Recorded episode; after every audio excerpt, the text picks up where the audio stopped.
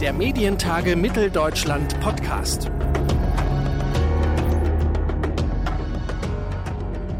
Herzlich willkommen zu einer neuen Ausgabe unseres Medientage Podcasts. Auf den Medientagen Mitteldeutschland diskutieren Entscheiderinnen und Entscheider spannende Fragen der deutschsprachigen Medienbranche. In diesem Jahr ebenfalls zu Gast Dr. Christiane Schenderlein. Sie ist CDU-Bundestagsabgeordnete und medienpolitische Sprecherin der Unionsfraktion. Alle Podcastgespräche, die wir direkt auf den Medientagen 2023 in Leipzig aufgezeichnet haben, hat ein Team von jungen MDR-Volontärinnen und Volontären geführt. Mit dabei auch der Kollege Antonio Ziesche, der mit Dr. Christiane Schenderlein sprechen konnte, und zwar über die Bedeutung der öffentlich-rechtlichen Medien für die kulturelle Teilhabe der gesamten Gesellschaft. Wir alle zahlen ihn, den Rundfunkbeitrag. Damit finanzieren wir gemeinsam den öffentlich-rechtlichen Rundfunk in Deutschland. Und deshalb soll der auch Angebote für uns alle machen. Ganz egal, wie alt wir sind, welche politische Einstellung oder welchen kulturellen Hintergrund wir haben. Deshalb wollen wir uns heute unter anderem damit beschäftigen, ob das so klappt und auch welche Funktionen Relevanz ARD, ZDF und Deutschlandradio heute haben. Darüber spreche ich mit Christiane Schenderlein. Sie ist Bundestagsabgeordnete für Nordsachsen und sitzt für die CDU im Ausschuss Kultur und Medien. Außerdem ist sie Mitglied im ZDF-Fernsehrat. Schön, dass Sie heute hier sind, Frau Schenderlein. Hallo. Wir beginnen mit einem kleinen Warm-up. Vier Entweder-Oder-Fragen. Sind Sie bereit? Okay. Kino oder Theater? Kino. Netflix oder die öffentlich-rechtlichen Medien? Die öffentlich-rechtlichen Medien. Tagesschau oder Heute-Journal? Heute-Journal. Podcast oder Radio? Radio. Soweit die Schnellfragerunde. Jetzt geht's weiter im Thema. Bevor wir darüber sprechen, welche Bedeutung der öffentlich-rechtliche Rundfunk für die kulturelle Teilhabe der Gesellschaft hat, lassen Sie uns einen Schritt zurückgehen. Was bedeutet kulturelle Teilhabe für Sie? Das bedeutet, dass wir alle miteinander tatsächlich den Zugang haben zu den öffentlich-rechtlichen Medien. Und das bedeutet, dass äh, es unglaublich viele Angebote gibt, die auch das ermöglichen. Das heißt, die im Netz vor allen Dingen da sind, die im Radio da sind, im linearen Fernsehen, also noch auf altherkömmliche Art und Weise. Aber eben auch, dass sie in den verschiedensten Formaten, ähm, auch bei intermediären Plattformen präsent sind. Jetzt haben Sie den öffentlich-rechtlichen Rundfunk schon angesprochen. Welche Relevanz hat der denn Ihrer Meinung nach für kulturelle Teilhabe und die kulturelle Vielfalt in Deutschland? Dafür ist er unglaublich wichtig, weil der öffentlich-rechtliche Rundfunk dezidiert sogar die Aufgabe hat, Kultur im Programm zu verwirklichen. Wenn wir uns mal anschauen, wie der Auftrag aussieht, dann ist der Passus Kultur auch so genannt. Auch natürlich Information, Beratung, Bildung und auch Unterhaltung zum Beispiel. Und damit ist eben die Kultur ein ganz wesentlicher Bestandteil, eine Kernaufgabe des öffentlich-rechtlichen Rundfunks. Jetzt ist das Stichwort Kultur schon gefallen. Sie sind Mitglied im Bundestagsausschuss Kultur und Medien. Welche Projekte, die die öffentlich-rechtlichen Medien betreffen, liegen denn hier aktuell auf dem Tisch? Na gut, jetzt müssen wir zweierlei Dinge natürlich mit in den Blick nehmen. Die Bundesebene ist für die Medienpolitik ja quasi gar nicht zuständig, sondern das ist alles Aufgabe der Länder. Die müssen darüber entscheiden, wie sie den öffentlich-rechtlichen Rundfunk aufstellen. Wir haben da gar keine Möglichkeiten, irgendwie mit dabei zu sein. Nichtsdestotrotz gibt es Themen, die auch den öffentlich-rechtlichen äh, betreffen oder eben von, von anderer Seite. Zum Beispiel Stichwort Deutsche Welle. Die Deutsche Welle ist natürlich das Programm, welches wir als Bund ja auch finanzieren und welche unsere Stimme im Ausland ist und die auch eben das Thema Kultur ja äh, mitverwirklichen. Also dort haben wir Medienpolitik, aber es ist auch wirklich der einzige Sender, mit dem wir uns dezidiert ganz konkret befassen können. Ansonsten gibt es natürlich Themen wie Pressefreiheit oder äh, das Exiljournalistenprogramm jetzt auch für ukrainisch Geflüchtete oder auch russische Oppositionelle. Es gibt ganz viele andere so Querschnittsthemen. Da spielt dann immer wieder auch die Medienpolitik eine wichtige Rolle oder auch zum Beispiel, wenn es darum geht, äh, wie funktionieren Algorithmen und wie wirken Medien, welche Relevanz haben Medien für unsere Demokratie, dann sind das Themen, die wir auch haben, aber wir haben keinen gesetzgeberischen Auftrag äh, zum öffentlich-rechtlichen Rundfunk. Mhm. Was sind so die, die letzten konkreten Themen, die Sie da äh, bearbeitet haben? Können Sie uns da einen Einblick geben? Da muss ich jetzt äh, kurz grübeln. Pressefreiheit war natürlich diese Woche ganz großes Thema. Wir hatten es jetzt nicht im Ausschuss, weil diese Woche eine Wahlkreiswoche ist. Aber dass nun Deutschland äh, auch nur noch auf Platz 21 ist, das ist äh, schon verheerend. Und das werden wir auch in der nächsten äh, Runde, da wird es um die Pressefreiheit gehen, sehr viel stärker. Da werden wir das also quasi äh, mitdiskutieren. Und dann haben wir die Medienberichte, zum Beispiel auch der Bundesregierung, die finden natürlich auch dann immer im Ausschuss ihren Niederschlag. Oder wenn der Europäische Rat getagt hat. Und da gibt es ja ganz viele äh, Medienthemen, die dort äh, bearbeitet werden. Zum Beispiel der Europäische Medienfreiheitsakt. Und den diskutieren wir auch regelmäßig und bis er dann zum Abschluss gekommen wird äh, bei uns im Ausschuss. Ich möchte jetzt ein, ein Beispiel aufmachen. Die ARD zum Beispiel hat neun Jugendsender mit Live-Radio. Allerdings werden die gar nicht so viel von jungen Menschen gehört. Gleichzeitig gibt es aber auch andere Angebote, wie zum Beispiel das Format Steuerung F von Funk, das sehr hohe Klickzahlen verzeichnet.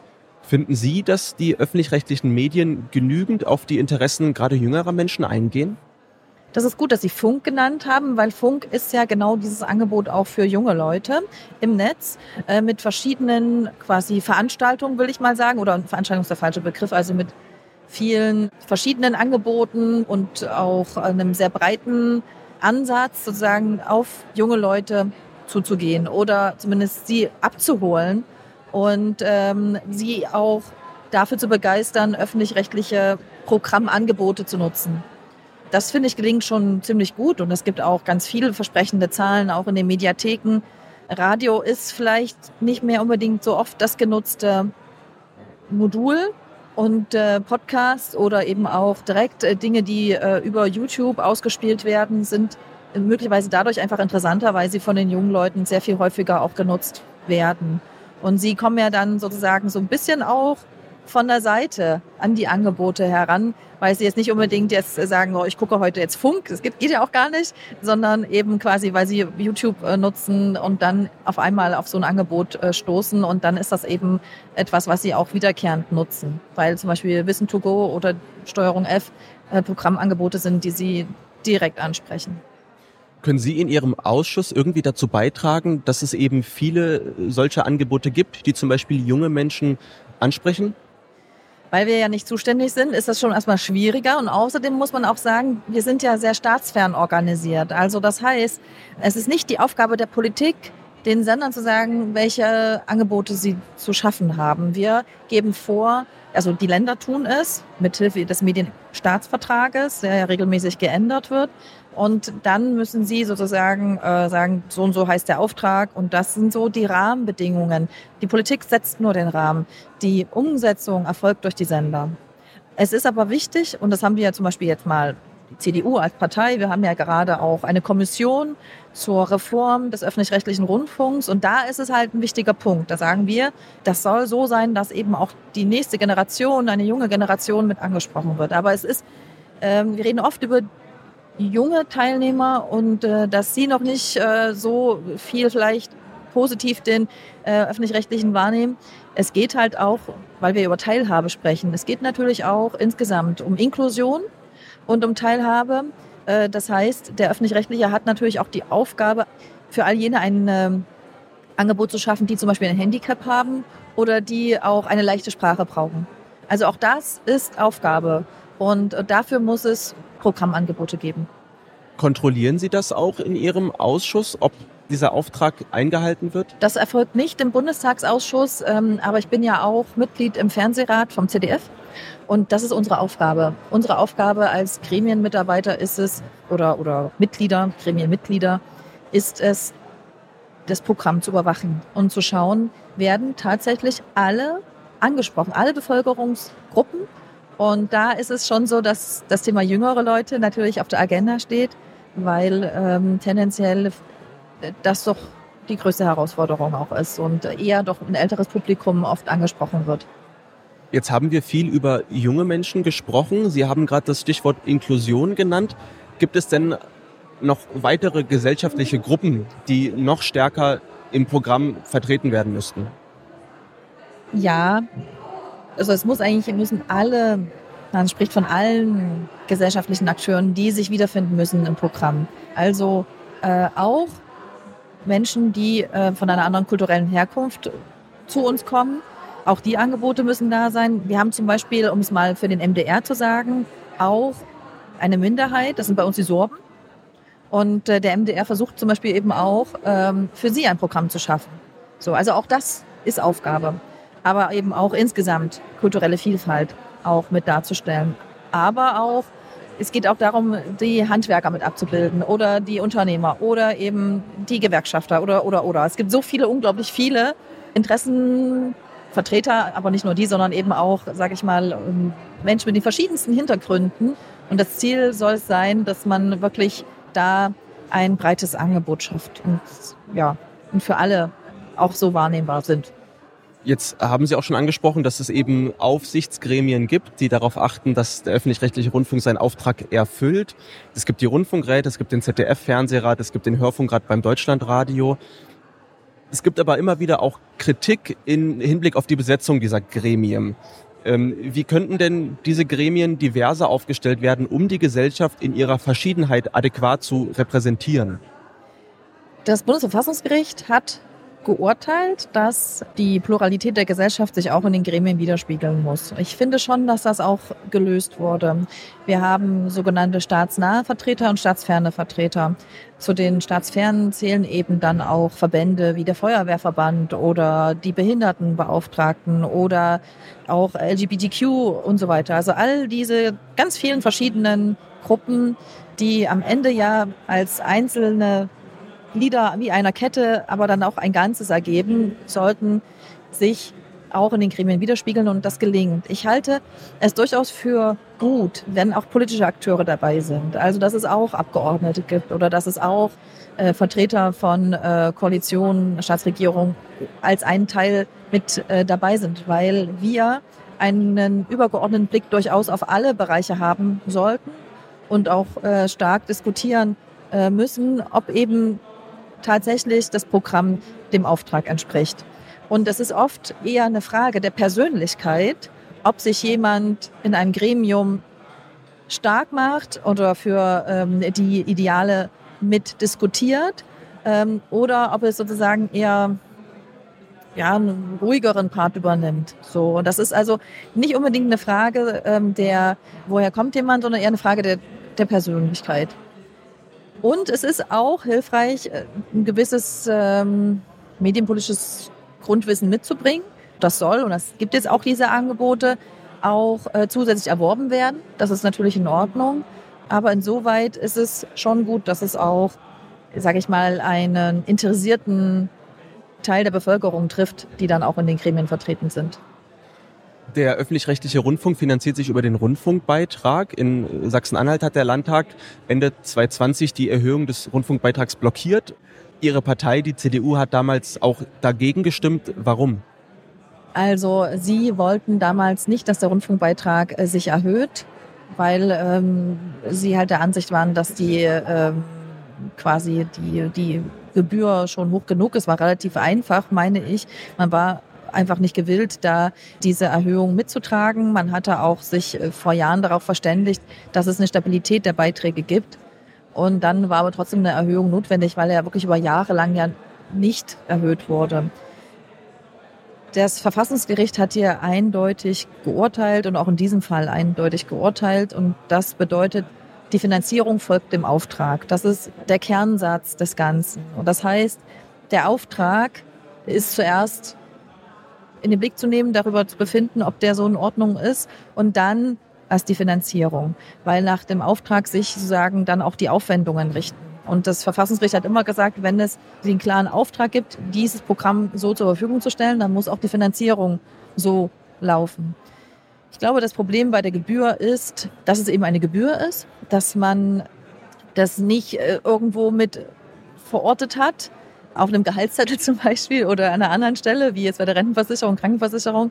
Und dass es dadurch immer wieder so auch äh, deutlich wird, was jeder auch zu tragen hat. Es soll natürlich auch transparent sein, Gottes Willen, geht, äh, das ist auch wichtig. Aber dadurch steht es immer wieder neu im Fokus und ich kann das jetzt schon auch gut verstehen, dass wir sagen, ähm, es muss eine Stabilität auch jetzt wieder erreicht werden, gerade in diesen schwierigen Zeiten mit Inflation äh, und den ganzen anderen Herausforderungen, die wir, Energiekrise, die wir zu tragen haben. Nichtsdestotrotz wissen wir auch, dass der Transfer vom linearen Fernsehen zum nichtlinearen Fernsehen eben durchaus ressourcenintensiv ist. Und von daher ähm, kann ich das, das ist es eben dieses Dilemma zwischen beiden Seiten, das wir ausgleichen müssen. Ich hoffe sehr, dass äh, wir trotzdem eine Stabilität hinbekommen. Das ist aber nicht unsere Aufgabe. Dafür haben wir in Deutschland die Kommission zur Ermittlung des Finanzbedarfs. Das ist auch gut so. Das ist staatsfern extra organisiert. Ähm, dafür gibt es sie. Die Sender müssen quasi beantragen, was sie an Zuwendungen benötigen. Und dann müssen sie das der KEF vorlegen. Und deshalb ist es eigentlich auch so, dass wir an dieser Stelle gar nicht mehr quasi beauftragt sind, nochmal darüber zu, zu befinden, sondern das haben wir aus guten Gründen einer externen Kommission übertragen. Trotzdem die Frage, glauben Sie, dass der Rundfunkbeitrag, so wie er jetzt ist, Zukunft hat? Ich bin da optimistisch. Wir haben auch immer uns als CDU dazu bekannt, dass wir äh, den, dass wir zu der Gebühr stehen oder dazu einen gebührenfinanzierten öffentlich-rechtlichen Rundfunk. Und von daher denke ich, sollten wir erst einmal nicht immer unbedingt alles verändern, wenn es doch eigentlich äh, von der Funktionsweise her schon auch den Bedürfnissen, die uns wichtig sind, zum Beispiel der Staatsferne gerecht wird. Frankreich nämlich hat den Rundfunkbeitrag als solchen 2022 abgeschafft. Der öffentlich-rechtliche Rundfunk wird dort jetzt durch Steuern finanziert. Das bedeutet, dass die Politik über die finanziellen Mittel für den Rundfunk entscheidet. Sie haben Staatsferne gerade angesprochen. Kann auf diese Weise überhaupt unabhängiger Journalismus gewährleistet bleiben? Ich sehe das genauso problematisch, wie auch die Frage sozusagen das schon ein bisschen suggeriert. Ich halte es für schwierig, wenn man eben über eine Steuer den öffentlich-rechtlichen Rundfunk finanziert, ist es ein, eine staatliche Finanzierung. Und genau das wollen wir nicht. Wir wollen eben die Unabhängigkeit der Medien. Das ist uns auch aus historischen Gründen unglaublich wichtig. Und das haben wir in Deutschland so verankert auch äh, mit den Landesmedienanstalten, mit der quasi auch da der äh, Medienaufsicht. Wir haben ein sehr schon demokratiefreundliches äh, System geschaffen, muss man sagen. Also etwas, was zur Stabilisierung auch der Demokratie beiträgt, eben weil der Staat sich an vielen Stellen herausnimmt. Obgleich ich auch gesagt habe, es ist auch sinnvoll, dass wir in Gremien durchaus mitdiskutieren dürfen und auch sollen und auch mit kontrollieren. Aber diese Verschränkung gibt es ja auch an anderen Stellen. Also das ist ja auch durchaus äh, so tragbar. Sie hatten ja angesprochen, dass in der Europäischen Kommission gerade viel über den öffentlich-rechtlichen Rundfunk gesprochen wird. Wie ist denn die Stimmung auch bei unseren europäischen äh, Partnerländern, äh, gerade bei dem Thema Rundfunkbeitrag? Naja, wir haben vor allen Dingen auf europäischer die Diskussion zum European Media Freedom Act. Dort will man eine zentrale Behörde schaffen, die die Medienaufsicht übernehmen. Der zentrale Ansatzpunkt ist dort zu sagen, es darf keinen staatlichen Eingriffe geben in die Medienfreiheit. Und hier ist das Problem aber so, dass wir eben durch unsere bereits sehr staatsfern organisierte föderale Struktur in die Problematik kommen, dass wir eigentlich Musterschüler sind unter allen anderen Mitgliedsländern und jetzt eigentlich etwas geschaffen wird, was so zu uns nicht passt, ähm, eben weil wir sogar äh, das komplett durchdekliniert haben, dass, äh, dass es eben diese Unabhängigkeit und die Medienfreiheit gibt. Der grundsätzliche Gedanke aber ist richtig, die Zielrichtung ist richtig, nämlich ähm, dass äh, es ähm, problematisch ist, wenn es zu große staatliche Eingriffe in die Medien gibt. Und da sehen wir natürlich Beispiele wie Ungarn oder Polen, wo das anders gehandhabt wird. Laut einem Bericht der Reporter ohne Grenzen, der jetzt kürzlich veröffentlicht wurde, ist äh, Deutschland im weltweiten Ranking der Pressefreiheit auf Platz 21 abgerutscht. Sie haben es angesprochen. Macht Ihnen das Sorgen? Das macht uns Sorgen. Äh, das Problem liegt vor allen Dingen darin, dass Journalistinnen und Journalisten angegriffen werden, zum Beispiel bei Demonstrationen. Diese Angriffe kommen vor allen Dingen in besonderem Maße aus dem rechten Lager. Es gibt auch welche von der linken Seite, aber im Verhältnis gesehen ist das die größere Anzahl. Und das macht mir große Sorgen, weil wir die unabhängige Berichterstattung brauchen. Wir brauchen auch die Journalistinnen und Journalisten, die einfach quasi von der Quelle aus berichten, damit wir informiert sind, äh, was passiert, was in, in bei uns in Deutschland ähm, sich zuträgt. Und deshalb macht mir das große Sorgen, weil natürlich auch, wenn man Gewalterfahrungen macht, man sich dreimal überlegt, ob man diese Tätigkeit noch weiter ausführen möchte. Und, ähm, und ich finde es halt so schon auch äh, sehr, ja, es ist eine, eine Form der Bedrohung, ähm, die dazu führen könnte, dass es weniger Medienvielfalt auch gibt, weil dann eben weniger Leute darüber berichten wollen oder eben dann alles zentral organisiert wird und äh, uns eben dann viel verloren geht. Und außerdem finde ich, geht es doch darum, dass wir respektvoll miteinander umgehen. Und wenn jemand demonstriert, dann ist das sein gutes Recht. Auch das Versammlungsrecht ist äh, verfassungsrechtlich gegeben. Aber äh, das heißt noch lange nicht, äh, dass das äh, in irgendeiner Weise Gewalt rechtfertigt. Und was kann der Bundestagsausschuss Kultur und Medien vielleicht genau gegen diese Entwicklung tun? Das ist äh, eine Frage dann der Rechtsprechung. Also das äh, tatsächlich würde dann äh, wiederum von, äh, vom Rechtsausschuss äh, nochmal diskutiert werden, ähm, ob hier auch hinlänglich, das kann ich aber so gar nicht so einfach sagen, muss ich, weil es nicht mein dezidierter Fachbereich ist, ähm, dass eben äh, die Journalistinnen und Journalisten geschützt werden. Wir können natürlich sagen, dass das für uns wichtig ist. Aber ähm, es geht ja dann um die Frage von konkreten Handlungen und Umsetzungen und das wiederum müssten dann, äh, müsste dann im Rechtsausschuss diskutiert werden. Das sagt Christiane Schenderlein und ich sage vielen Dank für das Gespräch. Gerne, Dankeschön. Antonio Ziesche war das aus dem Team der MDR-Volontäre im Gespräch mit Dr. Christiane Schenderlein. Hier in diesem Podcast gibt's wie immer alle 14 Tage die wichtigsten Gespräche und spannendsten Themen von den Medientagen in Leipzig.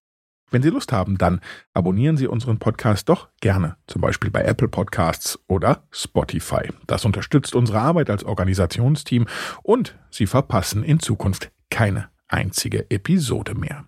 Den Überblick über alle Folgen gibt's auch auf medientage-mitteldeutschland.de. Mein Name ist Claudius Niesen und ich hoffe, wir hören uns in zwei Wochen wieder genau an dieser Stelle hier. Bis dahin, machen Sie's gut. Wir hören uns. Der Medientage Mitteldeutschland Podcast.